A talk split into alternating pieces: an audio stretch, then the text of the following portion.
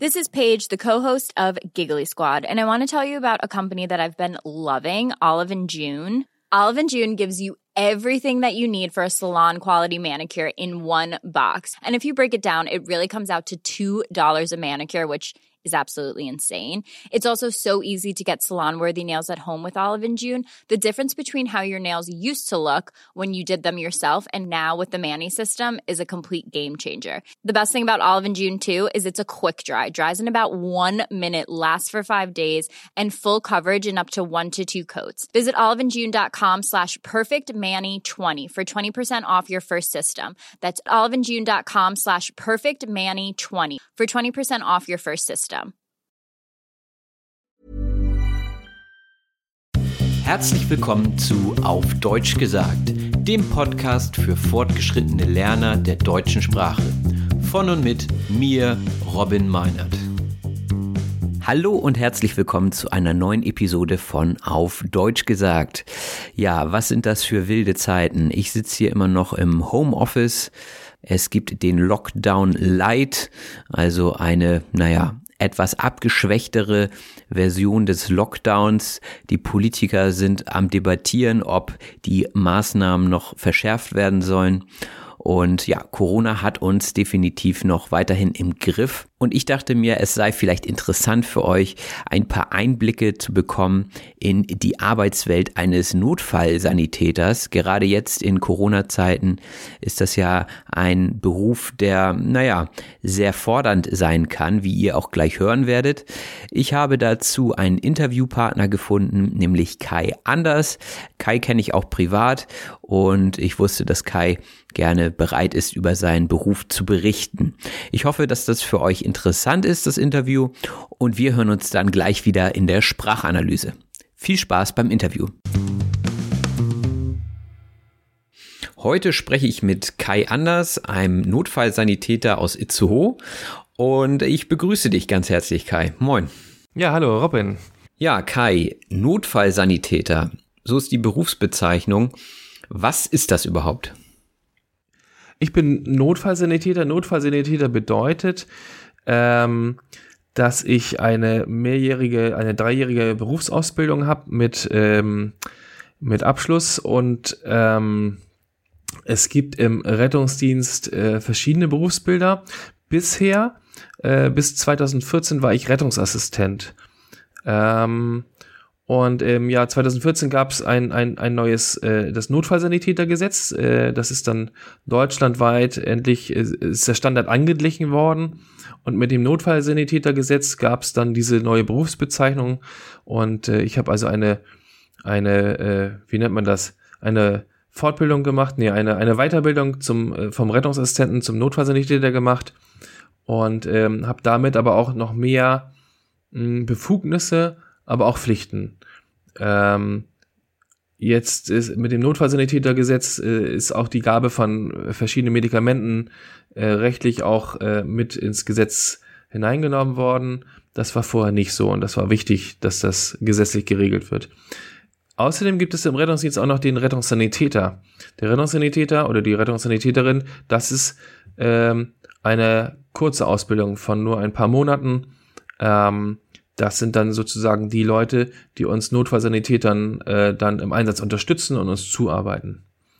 Äh, den Hut auf hat die Notfallsanitäterin oder der Notfallsanitäter. Wie bist du zu dem Beruf gekommen? Ich habe mehrere Berufe gelernt. Ich bin auch gelernter Erzieher, habe ich mal gemacht und äh, ich habe auch mal Bademeisterhilfe gemacht und äh, irgendwann musste ich, äh, das war noch in einer Zeit, als es noch äh, Zivildienst gab in Deutschland, da musste ich dann zum Zivildienst. Also man konnte damals sich, äh, man musste sich entscheiden zwischen äh, äh, Dienst in der Armee, also Bundeswehr, oder Zivildienst. Ich habe mich für den Zivildienst entschieden. Und weil ich schon Erzieher war, wollte ich irgendwie was anderes machen, äh, nicht mit Kindern oder Jugendlichen oder so und auch nicht im Altenheim. Und dann habe ich gehört davon, dass man seinen Zivildienst auch im Rettungsdienst machen kann. Und so kam ich zum Rettungsdienst. Ich habe also mein meine Zeit, äh, meine äh, als Kriegsdienstverweigerer, so heißt es ja ganz offiziell, ähm, beim Rettungsdienst äh, verbracht und habe da den Beruf des Rettungssanitäters damals gelernt. Mhm. Und ähm, ja, wie bist du, wie bist du drauf gekommen? Also hat es dich schon immer fasziniert oder mit was für einer Vorstellung bist du da rangegangen? Ach, ich, ich äh, habe vorher mal ein Praktikum gemacht im Rettungsdienst. Ich kannte ein guter, ein, gut, äh, ein guter Freund von mir, der Onkel, der hat irgendwie im Rettungsdienst gearbeitet und dann bin ich da mal mitgefahren, habe es mal angeschaut. Ähm, aber es war nicht so, dass ich irgendwie vorher beim, beim Roten Kreuz war oder irgendwie sowas. Ähm, das, da gibt es auch viele, aber ich, hab, ich bin da so reingerutscht. Ähm, ähm, ja, interessierte mich. Ich wusste auch nicht so ganz genau, auf was ich mich da einlasse. Ähm, aber ich bin ja immer offen für vieles Neues und äh, mhm. äh, lerne auch immer gerne dazu und, und habe dann äh, mich da einfach mal, einfach mal beworben. Und äh, ja, dann, dann wurde ich, äh, wurde mein Zivildienst dort anerkannt oder wurde, wurde ich eingeladen und äh, habe dann da meinen Zivildienst im Rettungsdienst begonnen und habe dann erst äh, wirklich gelernt, was es heißt, im Rettungsdienst zu arbeiten. Mhm. Und, und was, was heißt es jetzt, im Rettungsdienst zu arbeiten? Also was macht für dich der Beruf aus? Mittlerweile bin ich ja Notfallsanitäter, mache das jetzt ja schon seit über 20 Jahren. Und ähm, Arbeiten im Rettungsdienst ist ähm, was ganz Besonderes, weil ähm, kein Tag dem anderen gleicht. Es gibt natürlich ähm, auch den Alltag im Rettungsdienst. Also das heißt, wir fahren Krankentransporte, wir fahren Patienten auch häufiger die Woche, zum Beispiel Dialysepatienten oder sowas. Aber dann kommen zwischendurch immer mal äh, ja Notfälle, wo man dann ähm, sein Gelerntes anwenden muss und kann und ähm, und ähm, es sind ja immer Situationen für unsere Patienten, in der sie selbst nicht nicht mehr mit ihrer, mit ihrer Situation sozusagen klarkommen. Mhm. Ähm, wenn der Rettungsdienst gerufen wird, ist es ja so, dass, dass irgendwas passiert ist. Entweder ist jemand sehr krank oder verletzt, es gab vielleicht einen Unfall oder was auch immer.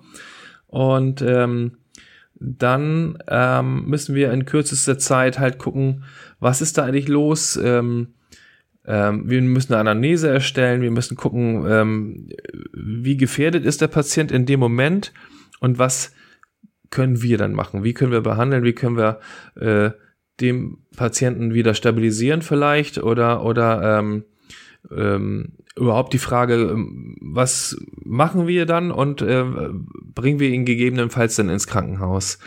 Und ähm, da gibt's immer, immer wieder verschiedene Situationen. Ein Herzinfarkt ist ein Herzinfarkt, aber ein Herzinfarkt ist immer wieder anders natürlich, weil äh, das findet mal bei der Arbeit, mal äh, nachts im Schlafzimmer oder ähm, irgendwo im Urlaub statt. Ähm, oder auch Unfälle sind natürlich ganz unterschiedlich und ähm, da sind wir gut ausgebildet, aber es ist auch jedes Mal wieder spannend, da ähm, ähm, in, in, in der kurzen Zeit, die man hat, ähm, ähm, sein Bestes zu geben. Hm, ja. Was sind dann so die häufigsten Anlässe, weswegen ihr gerufen werdet? Hm, es gibt ja, wie ich eben schon gesagt habe, zwei verschiedene Arten äh, von Transporten im Rettungsdienst. Es gibt einmal den Krankentransport. Ähm, das ist äh, das sind die entspannten Transporte. Da fahren wir ganz normal hin, ohne Blaulicht, ohne Martinshorn, ohne Sirene. Ähm, Krankentransporte sind meistens angemeldete oder vorangemeldete Transporte, wie zum Beispiel Patienten, die alle zwei Tage zur Dialyse gebracht werden müssen. Mhm. Oder äh, Krankentransporte können auch sein, ähm, ältere Menschen aus Pflegeheimen zum Beispiel, die zu einer Röntgenkontrolle müssen oder irgendwie sowas. Also ganz, auch ganz unterschiedliche Sachen, aber äh, alles relativ entspannt. Die andere Art des Transportes im Rettungsdienst ist der Rettungstransport, also der Rettungseinsatz, der Notfalleinsatz. Ähm, und ähm, ich denke, da willst du darauf hinaus. Äh, was sind da die meisten Notfälle, die wir so haben? Schwierig zu sagen, aber ähm, subjektiv kann ich sagen, das sind, glaube ich, meistens eher internistische Notfälle. Sprich, der klassische Herzinfarkt ist hier bei uns ähm, immer noch ganz hoch in der Rangliste. Aber es gibt auch neurologische Einsätze, wie zum Beispiel der Apoplex, also der Schlaganfall. Mhm. Das sind so die klassischen ähm, Notfalleinsätze, die wir fahren. Dazu kommen dann ähm, je nach Jahreszeit auch so ein bisschen ähm, Unfälle. jeglicher Art. Ähm, ähm, also klar, im Winter, wenn es glatt ist, dann äh, kann da mal jemand ausrutschen. Im Sommer sind die Leute immer sehr äh, bei gutem Wetter sehr, äh, ja, wie soll ich sagen, ähm, sehr aktiv äh, manchmal und da kann auch viel passieren. Oder zum Wochenende hin ähm, wird dann eher mal Alkohol äh, konsumiert und äh, da gibt's dann Unfälle in diese Richtung. Hm. Aber die meisten Unfälle würde ich jetzt sagen, ohne dass ich irgendwelche Statistiken kenne oder so, sind äh, eigentlich ja Herzinfarkte und äh, Schlaganfälle, also Apoplex. Hm. Gibt es eine Geschichte, die dir, also die du gerne erzählst, wenn du so von deinem Job erzählst? Also irgendeine absurde Geschichte oder irgendwas besonders Schönes, ja vielleicht auch, ich weiß nicht, gibt es da etwas?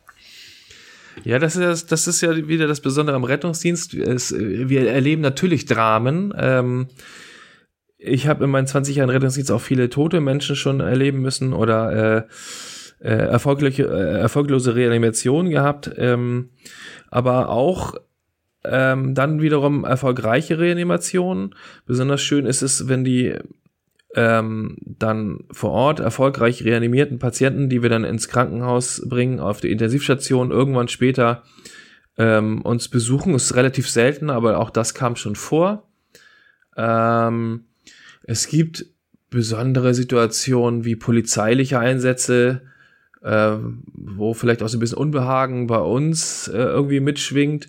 Es gibt aber auch, ähm, ich habe auch schon Geburten erlebt zum Beispiel, auch immer ganz besondere Einsätze, die man nicht vergisst. Es gibt immer so Bilder, die man im Kopf, also die ich zumindest im Kopf habe, die ich nicht vergesse. Ähm, und das können gute, aber auch schlechte Einsätze sein. Hm.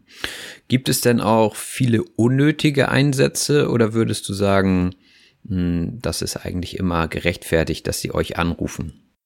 Ähm, also ich, erstmal die meisten Menschen, die die 112 wählen, machen das nicht aus Spaß, sondern die sind in, also, ja, in, in der Situation, in der sie sich befinden, ist es so, dass sie einfach nicht weiter wissen. Ähm, und von Laien kann ich nicht erwarten, ähm, dass sie jetzt äh, immer wissen, was los ist, was Sache ist und warum das jetzt zwickt oder wehtut. Ähm, dennoch sollte man sich als ähm, ähm, Anrufer trotzdem einmal kurz die Frage stellen, ähm, ist es wirklich so, dass mein Leben jetzt bedroht ist oder das Leben meines Partners oder des, des jeweiligen Menschen, weshalb man anruft? Ähm, oder ist es einfach nur irgendwie, ja, also klassisch irgendwie die Rückenschmerzen seit drei Wochen oder sowas. Also was man wirklich auch hausärztlich behandeln lassen könnte. Viele kennen auch ähm, leider immer noch nicht die 116117 jetzt durch Corona ja äh, ein bisschen bekannter geworden, aber die gab es auch schon schon ja, lange vorher.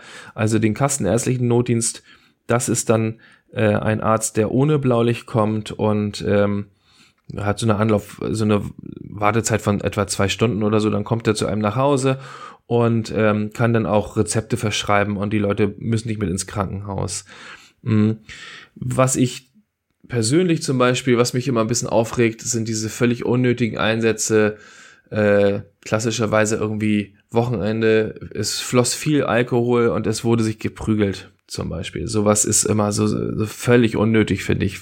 Ähm, hm. ähm, ja, dass da irgendwelche Leute sich prügeln und dass es dann Verlierer gibt und äh, die dann bei uns im Auto irgendwie ins Krankenhaus gebracht werden. Zumal ähm, da auch ähm, ja sehr viel Gewalt manchmal im Spiel ist und äh, das äh, verabscheue ich sowieso als Mensch schon so, aber ähm, das sind Einsätze, die könnte ich mir gerne sparen. Hm. So. Ähm, es gibt natürlich auch Einsätze, ähm, so äh, sogenannte Dauerpatienten irgendwie bei uns äh, ähm, genannt, ähm, wo wir schon, wenn wir den Namen sehen, die Augen verdrehen, aber dennoch fahren wir jedes Mal hin und gucken, was los ist. Es könnte ja diesmal doch etwas sein, was dann einem Notfall ähnelt, aber ähm, das ist zum Glück äh, das kommt überall vor, äh, in jeder Stadt, in jedem Rettungsdienst sowas, aber das ist zum Glück nicht die Regel. Die meisten Menschen, die anrufen, rufen wirklich an, weil sie ja, weil sie einen Rettungsdienst brauchen. Und selbst wenn wir dann vor Ort sind und vielleicht gar nicht transportieren ins Krankenhaus, ähm, ist es doch okay. Ähm, und ähm, ja, ich, ich, ich kann ja nicht jetzt verlangen, dass die Leute irgendwie äh, sich selbst diagnostizieren, was, was da los ist. Dafür sind wir ja letztendlich da. Man sollte nur überlegen, ist es wirklich jetzt lebensbedrohlich? Dafür ist nämlich der Rettungsdienst da. Oder ist es etwas, was ich vielleicht schon länger habe oder was gar nicht so schlimm jetzt ist? So ein bisschen nervt es vielleicht oder so. Dann gehe ich zum Hausarzt oder äh, fahre selbst zu einer Anlaufpraxis oder ruf halt den kassenärztlichen Notdienst über die 116, 117. Mhm. Du bist dann ja auch viel in Krankenhäusern unterwegs, ähm, auch jetzt in Bezug auf Corona. Wie hat sich das ähm, System vielleicht auch verändert? Und man spricht ja auch von dieser, ähm, dieser Kurve, die man jetzt versucht zu glätten und so weiter. Wie kriegst du das ganze Corona-Geschehen mit als Sanitäter? Als Notfallsanitäter bin ich natürlich ganz vorne vor Ort damit bei. Ähm, ich habe Einblicke in die äh, Intensivstation, weil wir da ja öfter Patienten hinbringen. Ich habe das also, ich habe auch selbst schon Covid-19 positive Patienten transportiert. Das bleibt ja nicht aus. Ähm, aktuell ist es so, dass wir hier in Steinburg zum Glück äh, im Vergleich zu vielen anderen Kreisen und Städten in Deutschland eine relativ, immer noch zum Glück eine relativ niedrige Zahl an äh, Covid-Patienten haben. Und ich hoffe, es bleibt auch so. Dennoch ist natürlich höchste Vorsicht geboten. Das ist ja kein einfaches Grippevirus oder sowas, sondern das ist wirklich äh, eine, eine gefährliche Pandemie, die da stattfindet. Ähm, und äh, deshalb ist ähm, ja, gefühlt jeder zweite, dritte Einsatz, den wir fahren, mit Co ein Covid, ein sogenannter Covid-Verdachtsfall. Äh, das bedeutet, dass wir uns dann speziell schützen müssen. Also wir haben dann einen speziellen, ja, so, so, so einen Schutzanzug oder Schutzschürze um.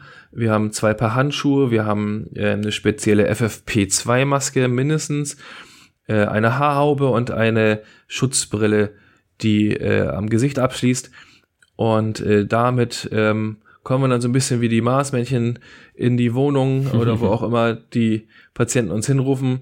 Und ähm, dann gibt's natürlich die klassische Covid-Abfrage, ähm, also die Frage nach Symptomen, nach äh, Kontakten, eventuellen Kontakten mit äh, Covid-19 positiven Patienten ähm, und natürlich auch Fieber messen, all solche Sachen.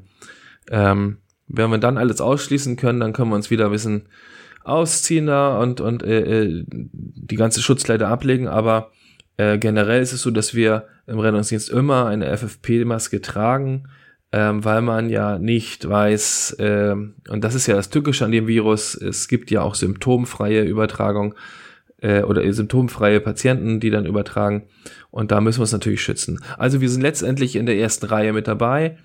Ähm, ich habe auch schon öfter Patienten transportiert und ich habe auch Patienten gesehen, die wirklich schwer erkrankt waren an Covid-19. Mm.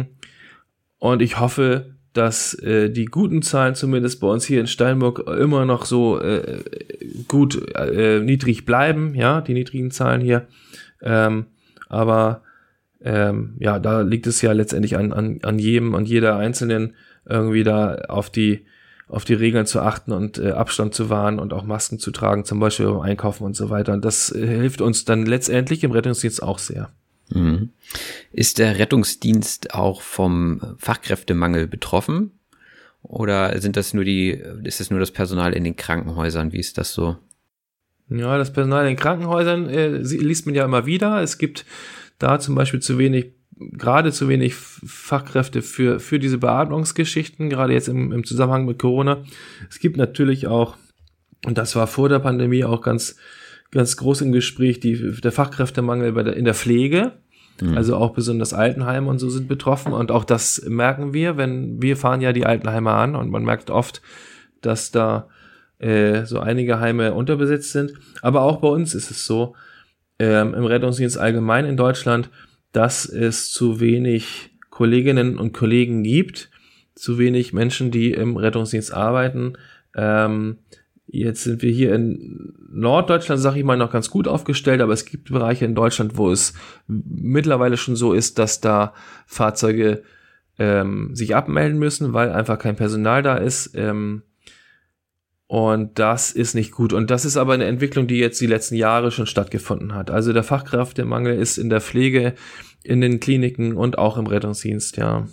Was denkst du, würde den Job vielleicht noch attraktiver machen? Für Leute, die sich jetzt vielleicht interessieren und sagen, ja, könnte ich mir gut vorstellen. Ja, erstmal, erstmal sowieso ja mein Aufruf, Leute, äh, wer, wer, wer Bock hat, äh, äh, guckt gerne äh, auf äh, ähm, im Internet, was ist eigentlich Notfallsanitäter? Guckt euch da äh, vielleicht äh, die Seite mein, äh, der Firma an, in der ich arbeite, rkish.de, jetzt kleine Werbung hier. Hm. Ähm, wir suchen immer nette Kolleginnen und Kollegen. Ähm, und ähm, was, wie kann man es attraktiver machen? Attraktiver, ähm, tja, das ist, wir sind ja nicht die freie Wirtschaft. Ähm, ich sag mal so, ich kann von meinem Gehalt gut leben. Ähm, das Problem ist gar nicht, dass ich äh, oder dass wir im Rettungsdienst mehr Geld fordern oder sowas, äh, was jetzt ja gerade bei der Tarifrunde öffentlicher Dienst, da sind wir eingegliedert, ähm, stattfand, ähm, sondern äh, das große Problem im Rettungsdienst ist meiner Meinung nach, ähm, dass wir 48 Stunden pro Woche arbeiten müssen. Also mindestens. Manchmal sogar mehr. Äh, also da sind noch nicht die Überstunden eingerechnet und die passieren schnell. Das heißt, dass wir 48 Stunden pro Woche arbeiten. Ähm, und das ist in Deutschland ähm, nicht normal, sag ich mal. Die meisten Arbeitnehmer, ich weiß nicht, wie viel du in der Woche so arbeitest, äh, aber so 38, 40 Stunden vielleicht, oder? Naja, Lehrer sind ja auch eine Ausnahme, ne? Ja. Die arbeiten ja auch mehr, als auf dem Stundenzettel steht. Ähm, aber wir haben natürlich auch länger Ferien. Die habt ihr wahrscheinlich nicht. Ja, wir haben natürlich äh, äh, Schichtdienst, äh, das darf man auch nicht vergessen. Ähm, das wird auch immer so bleiben, da kann man nicht dran, nicht dran rödeln. Das heißt, dass wir dann auch äh, nachts äh, äh, arbeiten oder äh, auch am Wochenende und an Feiertagen und so weiter. Das muss einem schon klar sein, wenn, wenn man im Rettungsdienst äh, beginnt, äh, anfängt zu arbeiten. Ähm, ähm, das, also wie gesagt, attraktiver könnte man meiner Meinung nach den Job machen, wenn ähm, auf, das geht nur auf höchster Stelle, das geht nicht äh, irgendwie äh, bei einem Arbeitgeber hier vor Ort oder, also ob das die RKISH ist oder, oder das Rote Kreuz oder ASB oder wie auch immer der Rettungsdienstträger dann gerade heißt, ähm, sondern das muss wirklich auf, auf, auf höherer Ebene geklärt werden, dass wir im Rettungsdienst keine 48 Stunden mehr arbeiten müssen pro Woche, ähm, das wäre dann schon attraktiv, ähm, mehr Freizeit zu haben. So, wir haben aber dadurch, dass wir Schichtdienst haben, dass wir äh, äh, Wechselschicht auch fahren, also mal Tag, mal Nacht und äh, so weiter, ähm, haben wir zwei, drei Tage mehr Urlaub als andere. Aber äh, die braucht man auch. Also man braucht auf jeden Fall Erholungszeit, ganz, ganz wichtig. Es ist nämlich ähm, physisch und auch psychisch schon manchmal ein sehr anstrengender Job, das muss man schon sagen. Aber, ähm, und da muss ich wieder loben, ähm, gerade die äh, äh, psychologische Geschichte, ähm, es gibt ähm, für Menschen, die im Rettungsdienst arbeiten, spezielle Angebote. Wenn wir jetzt zum Beispiel einen sehr belastenden Einsatz äh, hinter uns haben, dann können wir ein besonderes Team anfordern, das dann mit uns äh, diesen Einsatz nochmal durchgeht, das dann uns äh, psychologisch unterstützt zum Beispiel. Hm. Das ist ganz, ganz wichtig ähm, und nicht überall leider selbstverständlich, aber ähm, im Rettungsdienst ist es so, dass wir da auf jeden Fall nicht allein gelassen werden und das ist eine ganz gute Sache. Naja, und ich denke, die intrinsische Motivation ist hoch, auch eben Leuten das Leben retten zu können. Das ist ja auf jeden Fall eine ehrenwerte Sache und ja, kann man nur immer wieder betonen, dass dieser Job wichtig ist. Ne? Ja, ah, ja, klar, natürlich. Äh, also es gibt natürlich auch Momente, wie bei jedem anderen Job auch, wo man denkt, oh, kein Bock irgendwie. Mhm. Ähm, wenn man irgendwie den fünften Krankentransport fährt und dann ist wieder irgendwie das ist dann vielleicht äh, äh, ein Infektionstransport. Also Infektionstransporte gab es ja schon weit vor Corona. Äh, siehe MRSA, Noro oder 4-MRGN, wie sie alle heißen, die Keime, die so, äh, diese klassischen Krankenhauskeime, davon hat bestimmt auch schon jeder was von gehört. Ähm, Äh, und das sind äh, Transporte, die wir natürlich auch durchführen und äh, wo wir dann hinterher, wo wir uns dann auch Schutzkleidung anlegen und wo wir hinterher dann den, den Rettungswagen auswischen und desinfizieren müssen. So. Mhm.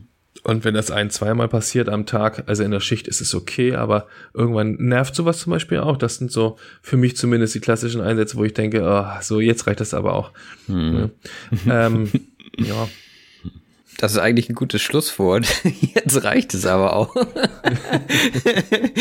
ja, auf jeden Fall vielen Dank für den Einblick oder für die vielen verschiedenen Einblicke in deinen Beruf. Ich würde sagen, das ist äh, eine Folge mit vielen Fachbegriffen, die ich gleich erstmal erklären ja. werde. Mal ja. sehen, ähm, wie viele Seiten das werden. Ähm, oh wir werden uns auf jeden Fall nochmal wieder unterhalten zu einem anderen Thema. Das, denke ich, wird aber eher dann im nächsten Jahr passieren. Aber auf jeden Fall ist das auch nochmal ein interessantes Thema, was jetzt noch nicht verraten wird. Ja, das wird auf jeden Fall sehr spannend. Das denke ich auch, ja. Ja. Gut, ja, dann Kai, vielen Dank. Robin, vielen Dank für dein Interview. Ja, und bis zum nächsten Mal. Tschüss. Tschüss. Hey, I'm Ryan Reynolds. At Mint Mobile, we like to do the opposite of what Big Wireless does. They charge you a lot, we charge you a little. So naturally, when they announced they'd be raising their prices due to inflation, we decided to deflate our prices due to not hating you. That's right. We're cutting the price of Mint Unlimited from $30 a month to just $15 a month. Give it a try at mintmobile.com slash switch. $45 up front for three months plus taxes and fees. Promo for new customers for limited time. Unlimited more than 40 gigabytes per month. Slows. Full terms at mintmobile.com. Die Sprachanalyse. Herzlich willkommen zur Sprachanalyse. Das ist jetzt der Teil des Podcasts, wo wir gemeinsam nochmal durch die wichtigsten Worte und Redewendungen gehen. Hierzu findet ihr eine PDF-Datei in den Show Notes. Also PDF öffnen und dann kann es auch schon losgehen mit dem ersten Begriff, nämlich dem Notfallsanitäter. Der Notfallsanitäter ist ein Heilberuf im Rettungsdienst. Darum ging es ja heute. Und ähm, diese Ausbildung dauert drei Jahre. Das heißt, das ist so die höchste Ausbildung, die man im Rettungsdienst durchlaufen kann. Es gibt aber neben dem Notfallsanitäter auch noch den Rettungsassistenten. Der Rettungsassistent oder die Rettungsassistentin ist äh, ein Beruf, den es so nicht mehr gibt. Also das war damals ein staatlich anerkannter Beruf bis 2014. Und ähm, ja, das war eben die zweijährige Ausbildung. Also der Beruf des Rettungsassistenten war eben eine kürzere Ausbildung und wurde durch den Notfallsanitäter abgelöst seit 2014 und dieser Notfallsanitäter umfasst aber einiges mehr als die Befugnis des Rettungsassistenten. Die Befugnis bedeutet Berechtigung oder Erlaubnis. Also wenn ihr befugt seid, äh, etwas zu tun, dann ist es euch erlaubt.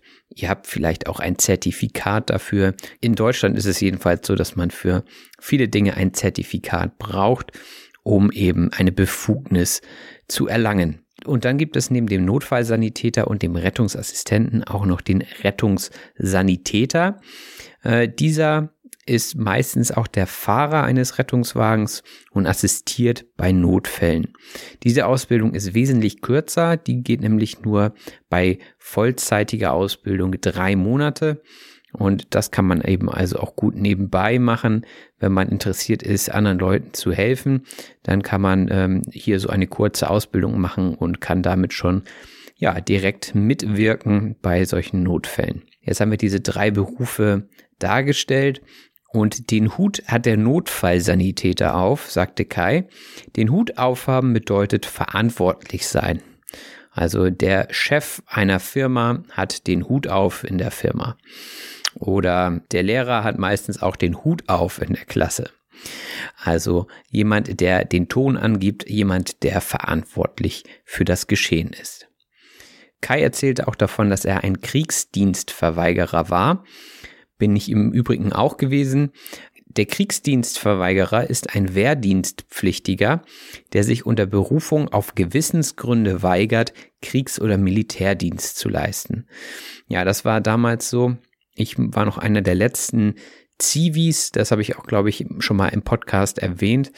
Vor ein paar Jahren gab es nämlich noch die Wehrpflicht in Deutschland. Das bedeutet, alle männlichen jungen Personen mussten ähm, ja nach der Schule oder zwischen den Ausbildungen, je nachdem, wann sie eben angeschrieben wurden, äh, ja zu einer Musterung. Also dort wurde der Körper untersucht, man wurde äh, getestet also wenn man dann eben tauglich war, also dementsprechend äh, ja sportlich genug und intelligent genug und wenn dann nichts dagegen sprach, äh, in den Wehrdienst einzutreten, dann ähm, wurde man verpflichtet. Das heißt, man wurde zu einer Grundausbildung verpflichtet und äh, die ging ja sehr unterschiedlich. Es waren, glaube ich, erst 18 Monate, dann 12 Monate und dann nur noch äh, sechs Monate. Und so wurde das langsam runtergestuft, bis es ähm, jetzt schon seit ein paar Jahren keinen Wehrdienst mehr gibt. Und ähm, ja, wenn man dann eben nicht zum Militär wollte, nicht zur Bundeswehr, dann konnte man das immer noch begründen. Da musste ich auch ein Schreiben aufsetzen, also einen, einen Brief verfassen, äh, in dem ich begründet habe, warum ich eben nicht den Dienst an der Waffe leisten möchte. Und da musste man sehr stark auf Gewissensgründe und sowas eingehen. Hm, da konnte man aber auch im Internet immer schon ganz gute Vorlagen finden und ähm, das wurde dann meistens auch relativ schnell akzeptiert. Wobei ich musste zweimal tatsächlich so einen Brief verfassen und dementsprechend durfte ich dann einen Ersatzdienst leisten und das ist eben der Zivildienst, also deswegen heißt es auch Zivildienst, zivil, also nicht in Uniform und ähm, ja, das habe ich dann in einer Einrichtung für psychisch kranke Menschen gemacht und ähm, ja, schade, dass es sowas heute nicht mehr gibt. Äh, das war eine gute Zeit und ähm, ich glaube, so ein Dienst an der Gesellschaft ist eine gute Sache. Es wurde immer als etwas unfair empfunden von den Jungen, äh, weil die Mädchen eben sowas nicht machen mussten. Und ähm, ich finde, wenn man sowas wieder einführen würde, dann müsste man eben Jungen und Mädchen gleichermaßen äh, verpflichten. Vielen Leuten fehlt nämlich heutzutage so der Blick in die Praxis. Und anstatt jetzt einen Zivildienst zu machen, machen viele Leute ein Praktikum. Das Praktikum ist eine praktische Tätigkeit, die im Rahmen einer Ausbildung außerhalb der Schule abzuleisten ist. Also wenn ihr zum Beispiel im Studium seid, dann gibt es vielleicht auch ein Praxissemester, wo ihr einfach in einen Betrieb geht und dort dann äh, ja Dinge beobachtet, wahrscheinlich auch festhaltet, damit ihr euer Zertifikat am Ende bekommt und natürlich die ersten Praxiserfahrungen sammelt im Beruf, was durchaus wichtig ist. Ja, ein Praktikum kann man sicherlich auch beim Deutschen Roten Kreuz machen. Das Deutsche Rote Kreuz ist ein Name für einen Wohlfahrtsverband in Deutschland. Es gibt natürlich äh, das Rote Kreuz auch in anderen Ländern. Das ist eine Organisation, die weltweit unterwegs ist und äh, sie setzt sich eben für viele Dinge ein, aber in erster Linie für die Gesundheit der Menschen. Wenn man nicht ganz gesund ist, nämlich wenn man Blutkrebs zum Beispiel hat, dann muss man zur Dialyse. Die Dialyse ist die Blutwäsche und da wird eben das Blut gesäubert, da wird man an so Maschinen angeschlossen und ähm, ja, das stelle ich mir nicht so schön vor, vor allem weil es eben regelmäßig gemacht werden muss. Und Kai erwähnte eben, dass der Rettungsdienst solche Fahrten dann übernimmt, wenn die Person eben nicht alleine ins Krankenhaus fahren kann. Ja, was der Rettungsdienst noch macht, wenn eine Person eben in einer Notsituation ist, dann wird zunächst einmal eine Anamnese durchgeführt. Also eine Anamnese ist die Vorgeschichte einer Krankheit. Also es wird erfragt, hm, was passiert ist, ähm, ob irgendwelche Medikamente genommen werden und so weiter. Ich kenne mich da nicht so gut aus, muss ich gestehen. Aber das ist das Fachwort dafür, die Anamnese. Ja, häufig kommt der Herzinfarkt vor, sagte Kai. Also der Herzinfarkt ist eine Zerstörung des Gewebes im Herzmuskel. Und ähm, das kann eben durch Verstopfung der Herzkranzgefäße herbeigeführt werden. Und dadurch wird der Muskel nicht mehr entsprechend mit Blut versorgt. Und das führt dann zu einem Herzinfarkt. Also ja, zu wenig Sauerstoff im Herz, zu wenig Sauerstoff im Muskel. Das führt dann meistens zu einem Krankentransport ins Krankenhaus. Der Krankentransport ist die Beförderung gehunfähiger Kranker auf Tragen und mit einem Krankenwagen. Also äh, diese Trage, äh, ja, da steckt das Wort tragen drin. Da werden eben die Personen dementsprechend von Notfallsanitätern zum Beispiel zum Auto getragen.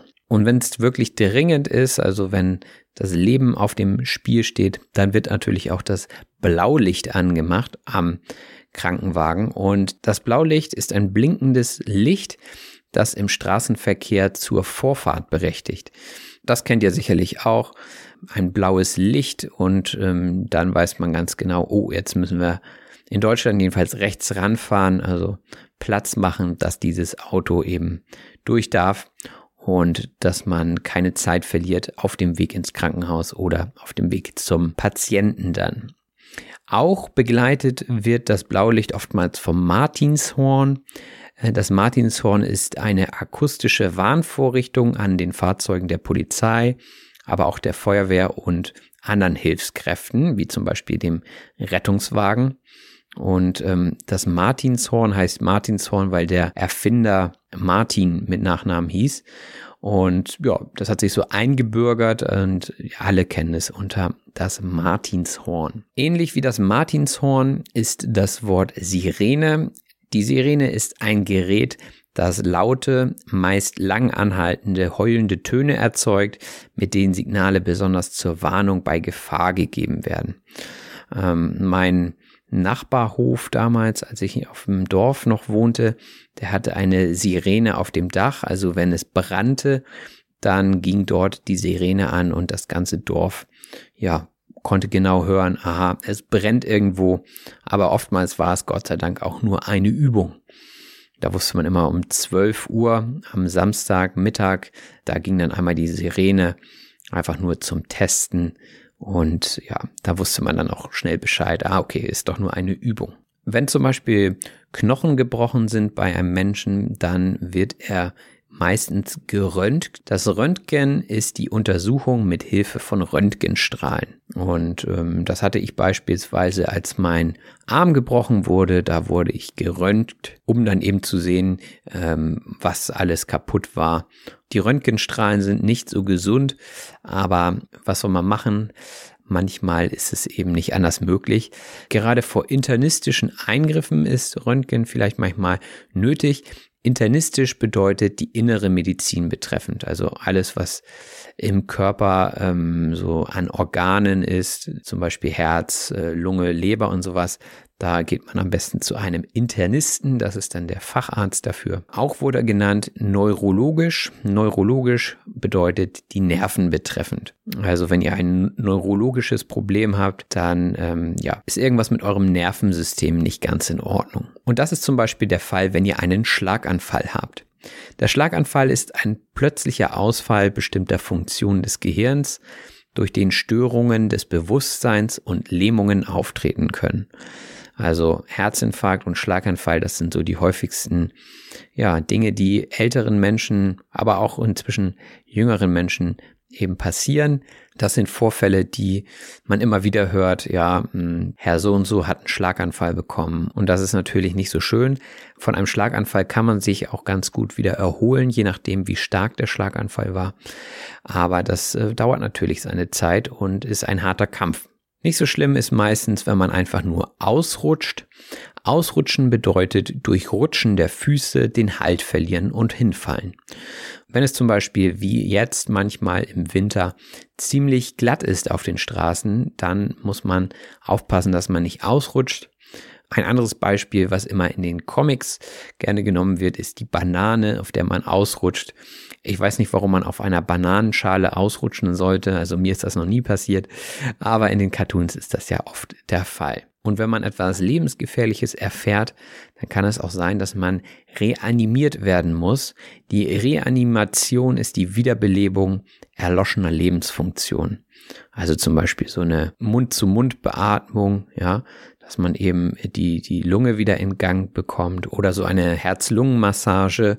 Ähm, ja, das sind alles Dinge, die man eben versuchen kann, um einen Körper wieder in Gang zu bekommen, um ihn wieder ja auf, auf ein normales Level zu bringen, wo er dann wieder funktioniert.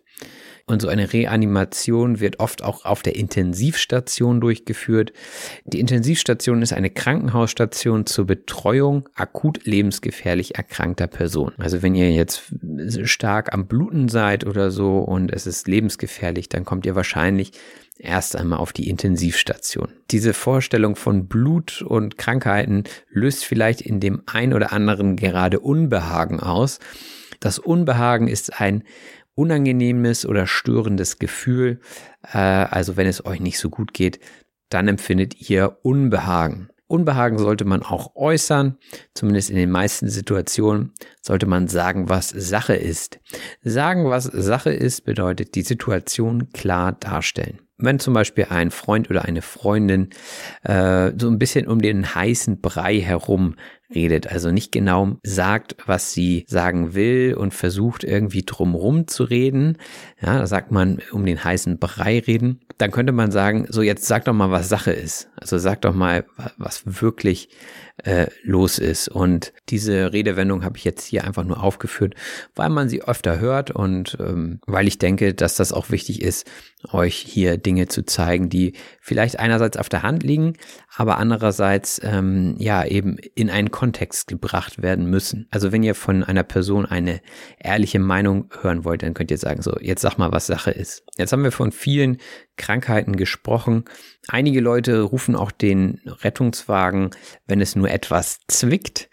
Hm, zwicken ist leicht kneifen. Also hm, ihr könnt euch vorstellen, wenn ihr so den Daumen und den Zeigefinger zusammennehmt und jemand anderen oder euch selbst damit so leicht kneift, ja, dann zwickt es euch. Also so eine leichte Irritation verspürt ihr und das ist natürlich nicht weiter wild. Das ist nur ein leichtes Zwicken. Oder wenn ihr viel Sport macht und am nächsten Tag so ein leichtes Zwicken verspürt, dann ist das sicherlich nichts Schlimmes und äh, dann braucht ihr natürlich auch keinen Notarzt rufen. Wenn es dann doch etwas schlimmer werden sollte, aber immer noch so ist, dass es keinen Notfall darstellt, dann könnt ihr auch den kassenärztlichen Notdienst rufen. Das sind Praxen, die im ärztlichen Bereitschaftsdienst sind. Also das sind ganz normale Arztpraxen, keine Notärzte in dem Sinn, die dann mit etwas Verzögerung kommen, wenn sie eben Zeit haben. Und was man auch vom Arzt oft bekommt, ist ein Rezept. Ein Rezept ist eine schriftliche Anordnung des Arztes an den Apotheker zur Abgabe bestimmter Medikamente. Also einige Medikamente sind rezeptpflichtig. Das bedeutet eben, man bekommt sie nur gegen Rezept. Was hier nicht gemeint ist, ist das Kochrezept. Das gibt es auch, wenn ihr lest, was ihr wann tun müsst, damit euer Essen gut schmeckt. Das ist nicht gemeint, aber das ist auch ein Rezept, Kai sagte auch, dass sich Leute öfter prügeln und dann den Notarzt rufen. Sich prügeln bedeutet sich heftig schlagen oder eben kämpfen. Also so eine typische Szene. Es wird viel Alkohol getrunken und ähm, ja, dann sagt einer ein falsches Wort und dann wird sich geprügelt. So ein Verhalten kann man verabscheuen. Verabscheuen bedeutet eine starke Abneigung gegen etwas haben. Also ja, wenn man etwas nicht gut findet und äh, moralisch vielleicht nicht vertreten kann, dann verabscheut man etwas. Zum Beispiel kann man auch Tierquälerei verabscheuen. Also wenn das wirklich etwas ist, was man aus tiefstem Herzen ja nicht mag, dann verabscheut man das. Andere verdrehen aber auch einfach nur die Augen, wenn sich jemand prügelt. Die Augen verdrehen bedeutet genervt sein. Also das könnt ihr euch wortwörtlich vorstellen, ja, wenn da jemand so leicht nach oben einmal so im Halbkreis die Augen dreht, dann ähm, ja, ist er einfach genervt und versteht gerade nicht, warum das sein muss. Also die Augen verdrehen. Ein anderes Beispiel wäre, wenn der Nachbar am Sonntagmorgen mal wieder mit der Bohrmaschine ein Loch bohrt und ihr habt ihm das schon dreimal gesagt, dass er das nicht tun soll, dann verdreht ihr wahrscheinlich auch die Augen. Ja, ich hatte vorhin schon vom kassenärztlichen Notdienst gesprochen. Ähm, die meisten kassenärztlichen Notdienste sind auch Hausärzte. Der Hausarzt ist ein Arzt meistens einer Familie, also so ein fester Arzt, der meistens auch die ganze Familie betreut, der bei auftretenden Krankheiten als erster in Anspruch genommen wird. Also wenn irgendwas ist, meistens sind das so Hals-, Nasen-, Ohrenärzte, dann geht man als erstes zum Hausarzt und der Hausarzt, der stellt dann die Diagnose und entweder kann er es selber behandeln oder aber er gibt ein Rezept äh, für Medikamente oder er schreibt eine Überweisung an einen Facharzt. Wir hatten vorhin auch schon vom Röntgen gesprochen und ich kann mich erinnern, dass ich auch beim Röntgen immer so eine kleine Schürze umbekommen habe gegen die Strahlen. Die Schürze ist ein Kleidungsstück, das zum Schutz der übrigen Kleidung oder ja, Körperteile zum Beispiel getragen wird. Oftmals trägt man auch in der Küche eine Schürze, wenn man kocht, damit eben die Kleidung darunter nicht schmutzig wird. Aber auch ähm, Ärzte im OP oder, naja, Schlachter äh, tragen auch Schürze, damit sie eben, ja, keine Flecken auf der Kleidung haben. Marsmännchen tragen, glaube ich, keine Schürze. Das Marsmännchen ist ein Alien oder ein Außerirdischer. Bei Krankheiten, wir reden heute sehr viel über Krankheiten, wen wundert's, ähm, haben die meisten Leute auch Symptome. Das Symptom ist ein Anzeichen einer Krankheit. Also Husten, Schnupfen oder Heiserkeit sind meistens Symptome für eine Erkältung. Und bei Corona haben jetzt viele sehr starke Symptome. Einige Menschen haben aber auch gar keine Symptome und sind trotzdem ansteckend. Deswegen ist Corona eine sehr tückische Krankheit. Tückisch bedeutet nicht gleich erkennbare, verborgene Gefahr. Das Tückische an Corona ist eben, dass man es nicht gleich sieht, wenn jemand Corona hat, jedenfalls nicht zwingend. Und ähm, ja, das ist so ein bisschen hinterhältig, weil man es eben nicht erkennt und wenn man sich dann mit Menschen trifft, die keine Symptome haben, aber trotzdem ansteckend sind, davon geht man jedenfalls derzeit aus, dann ist das eine sehr tückische Angelegenheit. Deswegen sollen wir alle Abstand wahren. Abstand wahren bedeutet eben Distanz halten. Und ähm, ja, das ist etwas, was jetzt an allen Eingängen in Supermärkten und allen anderen Läden dran steht. Bitte Abstand wahren, Abstand halten. Und ähm, ja, Maske tragen, das ist äh, momentan überall zu lesen. Was auch öfter zu lesen ist, zumindest in der Zeitung, ist der Fachkräftemangel. Der Fachkräftemangel ist das Fehlen von qualifiziertem Personal. Und gerade so die Pflegekräfte, also alle, die sich um kranke Menschen kümmern, ähm, so in Altenheimen oder in Pflegeheimen oder sonstigen Einrichtungen. Das sind Fachkräfte in Pflegeberufen und diese fehlen in Deutschland gerade. Es gibt einfach sehr viele alte und kranke Menschen, die Hilfe benötigen und auf der anderen Seite gibt es zu wenig Menschen, die unter diesen Arbeitsbedingungen arbeiten wollen.